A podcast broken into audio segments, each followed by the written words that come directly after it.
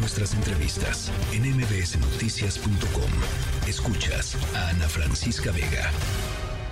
Mira Bartola, ahí te dejo estos dos pesos. Pagas la renta, el teléfono y la luz. De lo que sobre, pues hay para tu gasto. Guárdame el resto para comprarme mi alibú.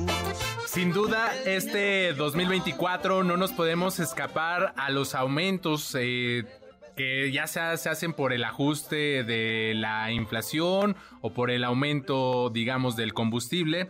Y para abordar este tema y de estos incrementos a distintos productos como los refrescos, los cigarros, pues ah, me da mucho gusto saludar en la línea telefónica a Claudia Villegas. Ella es directora de la revista Fortuna. Bienvenida Claudia, buenas tardes. Buenas tardes, Adrián, y un saludo a todo tu auditorio, deseándoles un feliz año, aunque con aumentos de precios.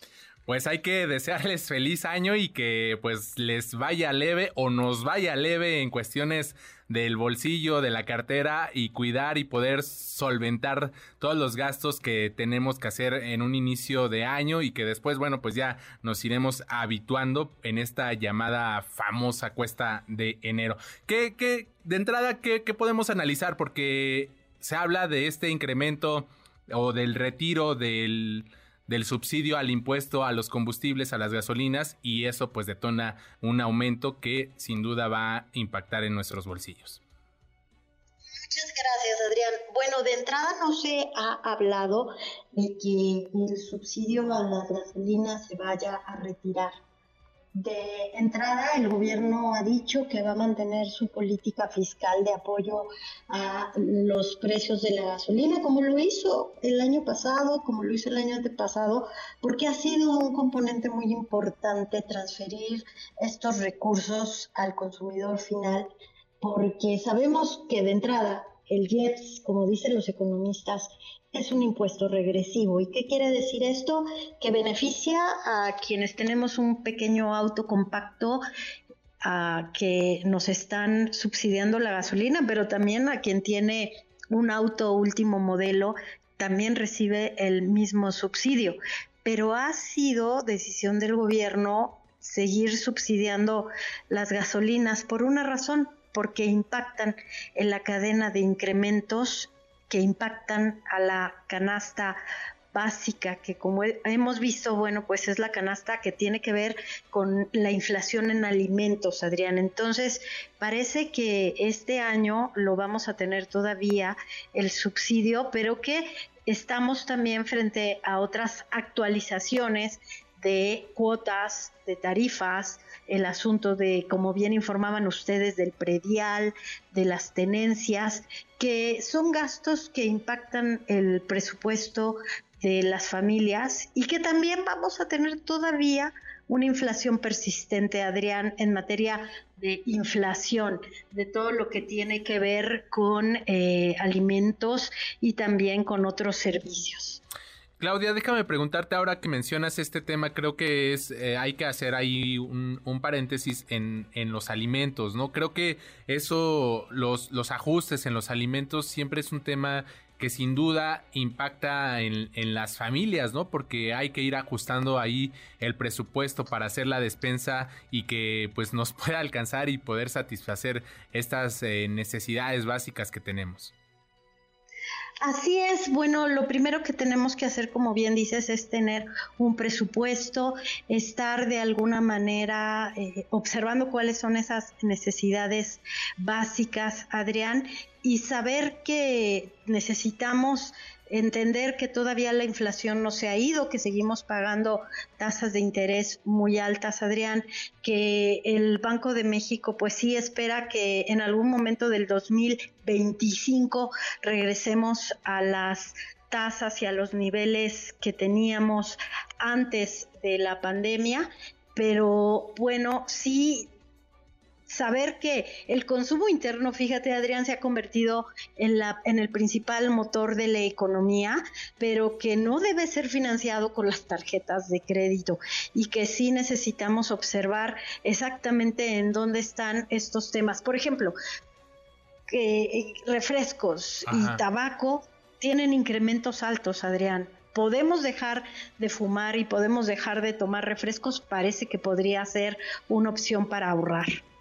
Eh, en, el caso, digamos, de, del refresco, de, del tabaco, digamos, son, son productos que, ya bien lo, mencionas, pero hay gente que, sin duda se, se, rehúsa. Pero bueno, pasando de, esto, además, eh, digamos, se mantiene el, el, subsidio al impuesto a las gasolinas, pero de alguna manera hay, hay ajustes que nos van pegando en otras cosas. Además de, de por ejemplo, de, los refrescos, de las cajetillas de cigarros, también dependiendo de la marca. ¿Qué, qué otros productos, digamos, a un, al inicio del año pueden verse afectados por, por este tema de, de ajustes?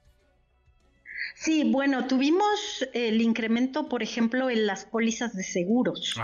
Las pólizas de seguros han tenido un incremento fuerte tanto en autos como seguros de gastos médicos mayores, porque las empresas aseguradoras están creando mayores reservas ante, cambios en políticas tributarias. Entonces, sí, el consumidor final lo ha estado viendo. En, daños de autos también lo hemos visto. La justificación que tienen las empresas aseguradoras es que dicen, bueno, por el tipo de cambio, porque estamos creando más reservas, hay incrementos, están cambiando las, las condiciones. Otro tema, y justo en la revista Fortuna lo estábamos analizando, tiene que ver con que el tipo de cambio está encareciendo algunos de los productos y servicios que adquieren los extranjeros. Para ellos México se ha convertido en un país más caro y hay también fenómenos de gentrificación.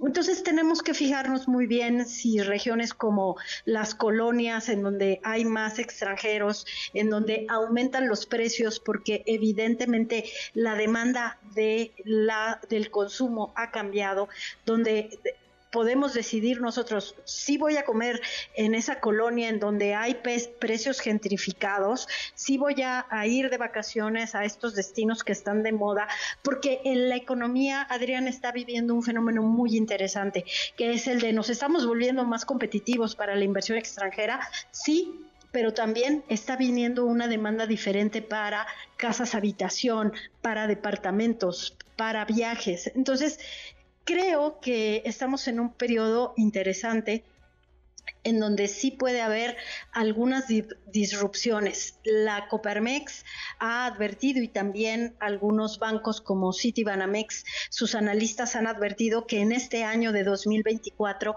podría haber más dinero en la economía por temas electorales. Entonces tenemos un incremento en las pensiones, en la transferencia de recursos y esa situación hace que exista más dinero en la economía. Más allá de lo que comentábamos, servicios, eh, transporte. El transporte en teoría no tendría que aumentar porque hay un subsidio para la gasolina pero si hay demanda de transportistas en ciertas regiones y hay menos oferta de transporte especializado, ahí podemos ver asuntos que tienen que ver con inflación, para las empresas que le llaman la inflación al productor. Creo que la economía tiene todavía grandes desafíos, querido Adrián, pero hoy le dieron a la gobernadora del Banco de México un reconocimiento de bankers, la reconoció como una estratega desde la Junta de Gobierno porque lograron mantener las tasas altas y también controlar inflación. Entonces estamos viviendo periodos muy complejos, Adrián complejos, pero sin duda dices eh, atentos a los cambios que se pueden generar. Ya para cerrar esta charla, a mí me gustaría preguntarte en cuestiones de si estabas pensando, digamos, en adquirir un vehículo, en adquirir una vivienda, un departamento. ¿Es, ¿Es buen momento, digamos, al inicio del año o habría que esperar un poco? ¿Cuál sería, digamos, la recomendación para quienes piensan en este tema? Claro que sí. Adrián, está sucediendo algo que tiene que ver con la movilidad y que está de alguna manera marcando la tendencia en el mercado.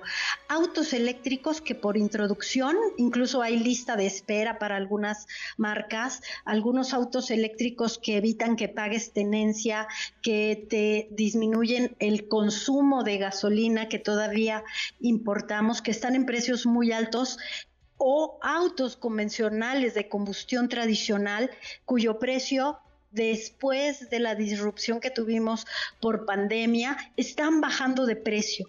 Entonces creo que si nosotros hemos ahorrado, tenemos para dar un buen enganche, podemos aprovechar la posibilidad de comprar un buen auto de combustión tradicional, sabiendo que todavía vamos a gastar en gasolina, en tenencia, y que hay una oportunidad de mercado, porque algo muy interesante está sucediendo. Si bien la tasa de referencia del Banco de México está en niveles todavía de 11.25%, nos hemos encontrado el caso en la revista Fortuna haciendo análisis de que la tasa efectiva la, tasa comercial que ofrecen algunas armadoras para autos de combustión tradicional está abajo de la tasa de referencia del Banco de México. ¿Qué quiere decir? Que las armadoras quieren sacar esos modelos y es un buen momento para comprarlo. No así lo que sucede con las tasas que ofrecen los autos eléctricos que sin tomar el costo anual total, el llamado, bueno, el costo total de financiamiento pueden estar arriba del 14%, que es muy alta. Lo mismo está sucediendo con los créditos hipotecarios que todavía Adrián, perdón por extenderme, pero es un fenómeno muy interesante. las tasas de los créditos hipotecarios todavía están abajo de la tasa de referencia de 11.25%. Entonces, el nombre del juego es, tengo ahorros suficientes para dar un buen enganche. Es una buena oportunidad todavía porque no subieron las tasas de créditos hipotecarios, Adrián. Bien, Claudia, pues te agradecemos estos minutos aquí en MBS Noticias. Claudia Villegas, directora de la revista Fortuna, te mandamos un fuerte abrazo. Un abrazo, Adrián. Gracias y, siempre dispuesta aquí para comentar. Noticias.